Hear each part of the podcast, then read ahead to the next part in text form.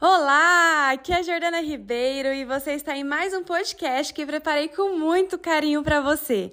Eu espero que esse áudio te ajude a chegar mais perto da remissão da fibromialgia sem remédios, te proporcionando mais leveza, felicidade e qualidade de vida. Se a fibromialgia não tem cura, por que eu me cuidar?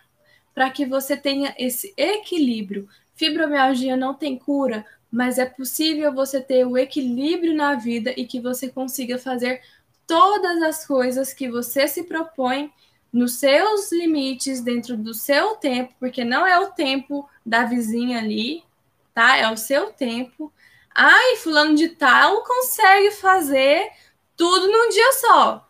É aquele papo de mãe, você não é fulano de tal, né? Você é a Bel, você é a Sandra, você é a Elisângela.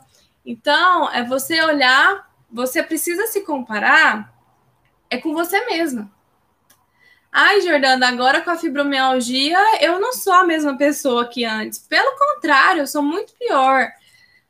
Tá, será que você tá pegando a fibromialgia e fazendo algo bom com ela? Porque se você percebe que você é uma pessoa muito pior, gente, olha só, olha que forte. Você é uma pessoa muito pior por ter fibromialgia, é porque você não pegou o significado dela, a mensagem que ela quer te trazer. Então, assim, você não entendeu ainda. E aí, se você fala que você é uma pior pessoa porque, porque você tem fibromialgia do que, do que antes, é porque você está olhando para produtividade, do que você chama de produtividade. Ah, eu não sou produtivo igual você, como eu era antes. Realmente, pode ser que você não seja produtiva como era antes. Mas o que, que você está aprendendo com isso?